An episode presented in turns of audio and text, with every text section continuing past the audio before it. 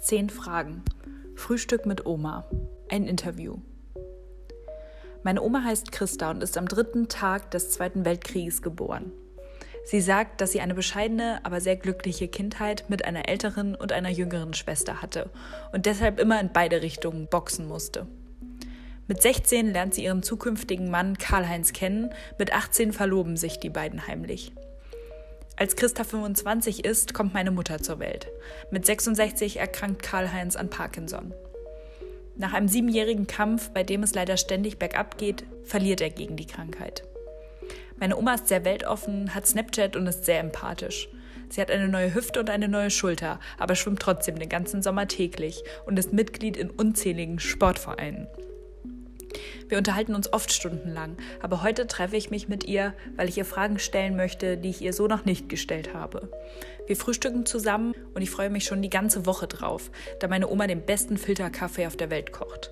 Zum Podcast sei dazu erwähnt, dass meine Oma nicht wusste, dass ich ihre Stimme aufnehme, weil sie sonst niemals so frei gesprochen hätte. Das erklärt, warum sie manchmal herumläuft und sich der Ton ändert. Außerdem musste ich an einigen Stellen Namen und Orte herausschneiden, weshalb manche Übergänge ein wenig hart wirken können. Ich hoffe, es gefällt euch trotzdem und ihr könnt ein bisschen was daraus mitnehmen. Viel Spaß mit dem Interview. Die erste Frage wäre, wovon hast du als Kind geträumt? In erster Linie wollte ich nie dick sein. Ich war schon ein bisschen mobbelig. Mhm. Und damit hatte ich Probleme. Ja, und dann habe ich auch vieles gemacht, was meinem Körper gut tut, dass ich nicht. Also du hattest schon so ein bestimmtes Das Körperbild. Bewusstsein war da. Und du wolltest einem bestimmten Körperbild entsprechen. Genau. Wo kam das her? Dass du Aus mir heraus keine Vorbild und kein Weil eigentlich mein heute- eigenes Befinden. Ja, weil eigentlich heute ist es ja so, dass viele was sehen irgendwo und denken, so will ich auch aussehen. Emina, ich hatte, ich hatte eine Freundin, aber ich kann nicht sagen, dass das damals mein Bild war. Aber die war groß und schlank. Ja. Vielleicht war es Ja, das, aber nicht, sein. nicht, dass ich das jetzt so Nicht ganz bewusst. bewusst, sagen konnte. ja. Dann- Hattest du einen Traumberuf? Nein.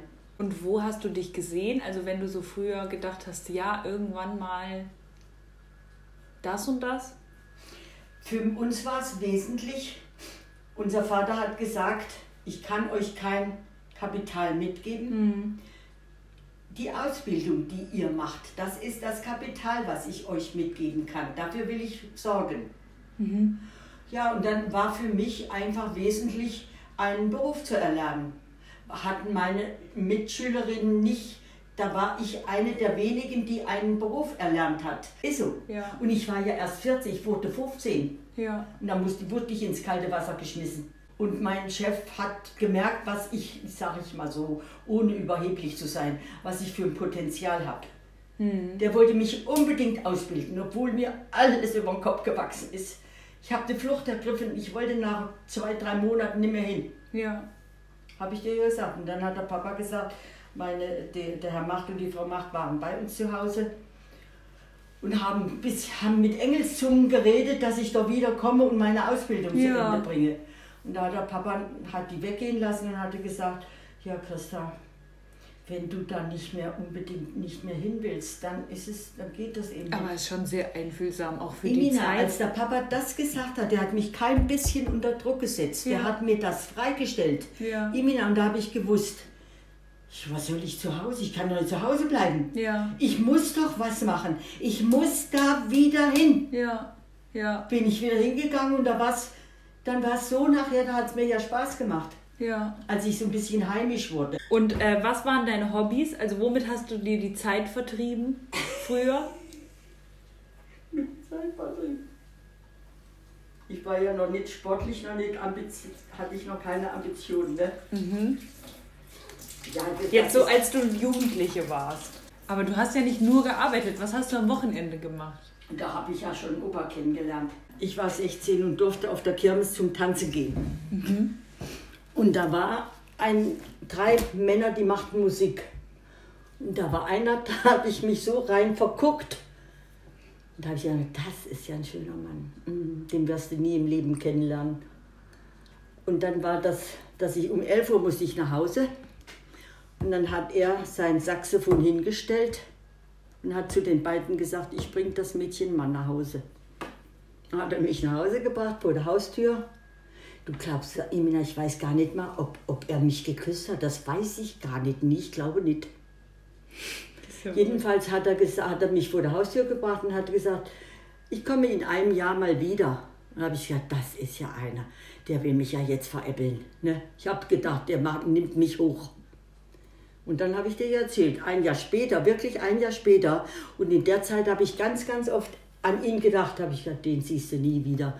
Und das Jahr später kam er wieder. Auch wieder bei der Kirmes. Aber nicht als Musikant, sondern als Tänzer. Er wollte mit mir tanzen. Oh. Jedenfalls habe ich dann mit ihm getanzt und dann und da fing es an, unsere Freundschaft. Und dann seid ihr immer, habt ihr Ausflüge gemacht? Ja, und er am hatte Wochenende. schon, er hatte am Wochenende, der Opa hat Samstag und Sonntag Musik gemacht. Ach so. In Tanzcafé. Er war ja eine Woche auf Montage. dadurch hatte er ja auch so viel Geld, dass er damals als Jugendlicher schon ein Auto hatte. Hm. Hatten ja noch nicht alle Jungs ein Auto. Ja. Naja, der hat jede Woche seine Mutter, er kam nach Hause hier in Homberg, hat er 100 Mark gehabt und die hat, hat er unter das Kopfkissen gelegt und anderen Morgen seiner Mutter gegeben. Dann hat die das jeden Montag auf die Bank gebracht. Das musst du dir mal vorstellen. Und so hat er sein Auto angespart. Oh. Ja, schon, kann man sich heute überhaupt nee. nicht mehr vorstellen. Das ist wirklich wie im tiefsten Mittelalter fast. naja, jedenfalls kam er dann, da war ich 17, ich sollte mich mit ihm nicht mehr treffen. Das war, das war zu ein hübscher Mann und er machte Musik. Der war allgemein als Casanova bekannt. Haben meine Eltern, das haben die sofort von den anderen aufgenommen. Mhm. Und dann habe ich mich mit ihm heimlich getroffen. Und dann hat sich das aber, dann war eine feste Regelung, dass wir jeden Freitag ins Kino gegangen sind. Da hatten wir ja hier in Homberg noch ein Kino. Erinnerst du dich noch an den Film, den du Ach ja, das waren... Jetzt ein bestimmter. Ein bestimmter, tausend Meilen unter dem Meer. Okay. Fantasy. Aber mhm. ganz großartig. Mhm. Und auch viele Liebesfilme, ja. die, ich, die ich heute nicht mehr angucken würde, so schmalzig sind die. Ne? Aber das hast du dir auch schön gefunden ja. als, als junger, ja, junger Mensch. Fall. Ja, jedenfalls war das dann die Zeit, die wir uns gesehen haben. Sonntag, äh, Freitagabend und, Sonntag, und Sonntagnachmittag kamen nochmal. Mhm. Und dann hatte er ein Auto, dann sind wir nach die Gegend rumgefahren und sind irgendwo zum Kaffeetrinken eingekehrt. Und weißt du, ich war immer so stinksauer auf diese Musik. Und da habe ich immer so abgeschaltet bei Saxophon. Warum? Das habe ich nachher für mich selber entdeckt. Ich war eifersüchtig aufs Saxophon. Ja. Das war ja auch eine Liebe. Ja.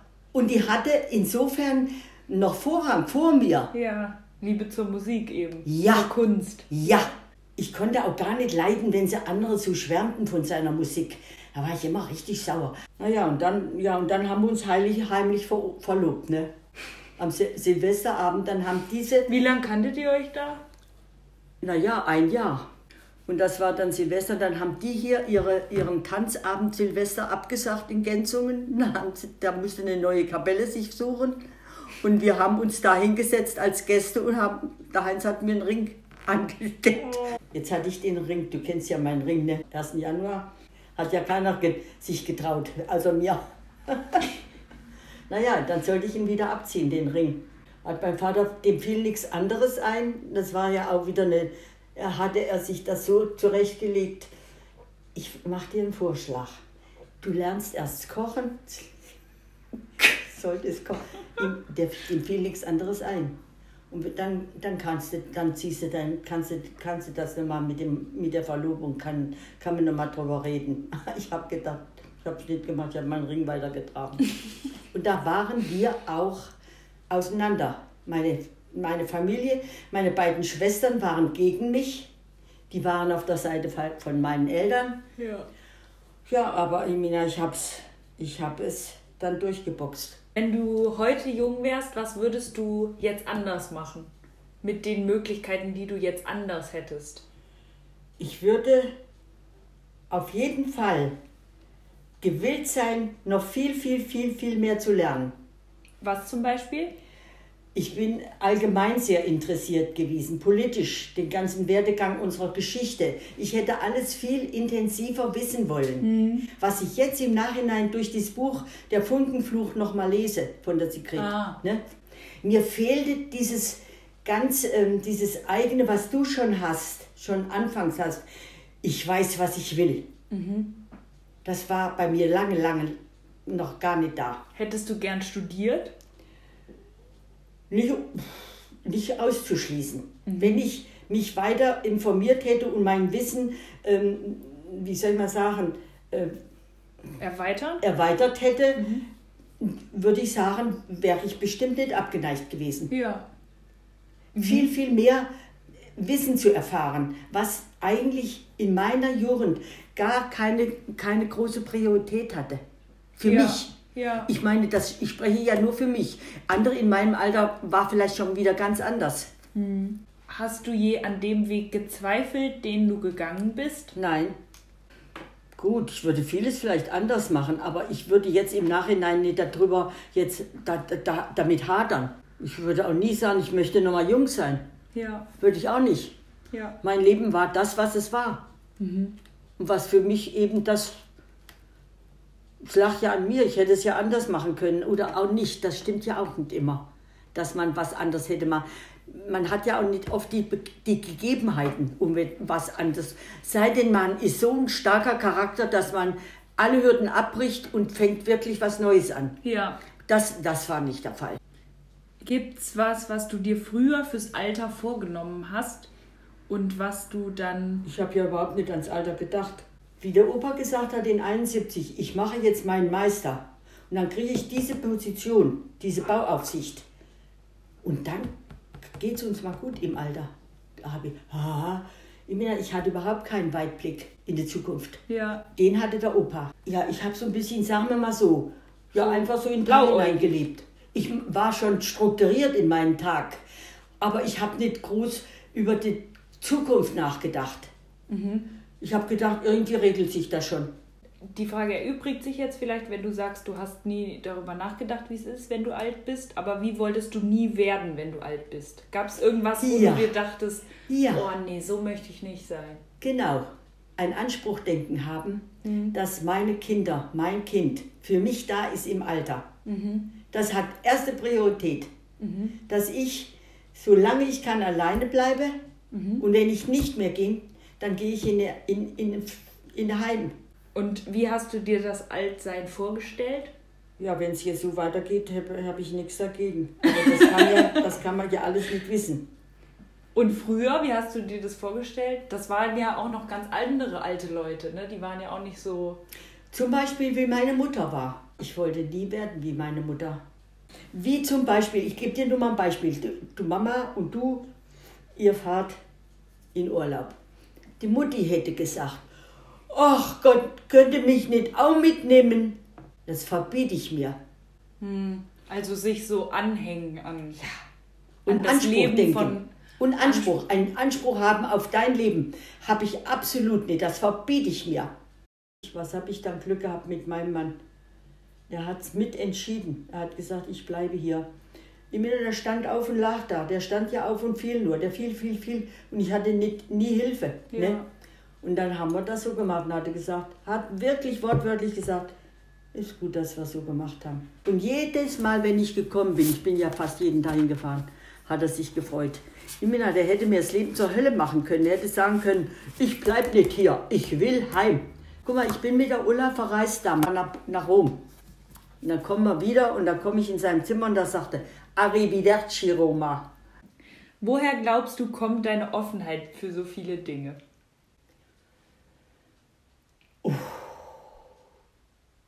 Aus meinem Wesen. Ich bin so. Ich will offen und ehrlich sein. Aus meinem Wesen. Ja, Kann weil ich du schon so- immer so neugierig bist. Ja. In mir vor allen Dingen auch so mitteilsam. Ich sagte doch, die Anita hat gesagt, Christa, mit dir verreise ich gerne. Da komme ich auch mit den Leuten viel schneller ins Gespräch. Welchen einen Ratschlag würdest du jungen Leuten heute geben? Also, vor allen Dingen erstmal ein gewisses, ähm, ein Wissen aneignen. Auf keinen Fall stehen bleiben auf dem Stand, sondern immer weiter arbeiten, noch mehr erfahren, noch mehr ähm, Wissen sammeln. Nur dadurch kommt man oder findet man auch äh, Halt im Leben, wenn man über viele Dinge Bescheid weiß und nicht dumm bleiben. Das habe ich immer so später gedacht, du hättest ein bisschen mehr am Ball bleiben sollen. Aber ich hatte andere Prioritäten, hm. habe ich hast ja jetzt festgestellt. Es waren andere Zeiten. Ja. Gut, aber es gab in meinem Alter damals auch schon, die haben geboxt und die haben sich weitergebildet und so. Und aber gehörte ich nicht dazu. Ja. Aber für den Moment war das ja auch okay, oder? Ja. Also du bereust das ja Nein. nicht, dass es nicht so war. Nur du würdest heute das anders, anders weitergeben. Machen. Ja. Mhm. Und gibt es noch was? Ja, ich, äh, was ich aus heutiger Sicht kann ich nur sagen, ich bewundere meine Emina. Ich bewundere sie um ihre Eigenständigkeit, um ihre äh, Zielstrebigkeit, was sie will. Sie hat, einen, sie hat einen ganz anderen Horizont, aber das möchte ich auch der Zeit zugute halten. Ja, auf jeden Fall. Mhm. Das muss ich sagen, wenn ich nochmal, ich habe keinen Wunsch nochmal zu leben, aber wenn ich nochmal, äh, ich würde gerne mal in eurer Zeit groß geworden sein. Ah, ja. Verstehst du? Ja in einer globaleren Welt. Ja. Größer. Unser Horizont war noch ziemlich eingeengt. Mhm. Naja, Emina, du musst auch betrachten, ich bin am, am dritten Tag des Zweiten Weltkriegs geboren. Ja. Wenn ich mir vorstelle, meine Mutter hatte drei Kinder und der Vater ist in Russland. Die hatte ja doch nur Existenzängste. Ich bin in wirklich einer total anderen Zeit aufgewachsen. Ja es war eine bescheidene Zeit, aber für mich eine glückliche Zeit. Weil ich hatte meine, meine Familie, mein Vater kam wieder aus dem Krieg. Es war einfach, ich habe ja manchmal so, mh, hm, ja, immer mich so, also ich habe mich einfach zu Hause geborgen gefühlt. Dieses Zuhause-Gefühl. Ja. Das ist eigentlich das Größte, was einem Menschen passieren kann. Mhm. Dass man eine, eine Familie hat. Ja. Ne? Ja, eine funktionierende. Ja, ja, eine funktionierende. Ja. ja Gut. Schatz. Das war wunderbar. Vielen Dank, liebe Omi.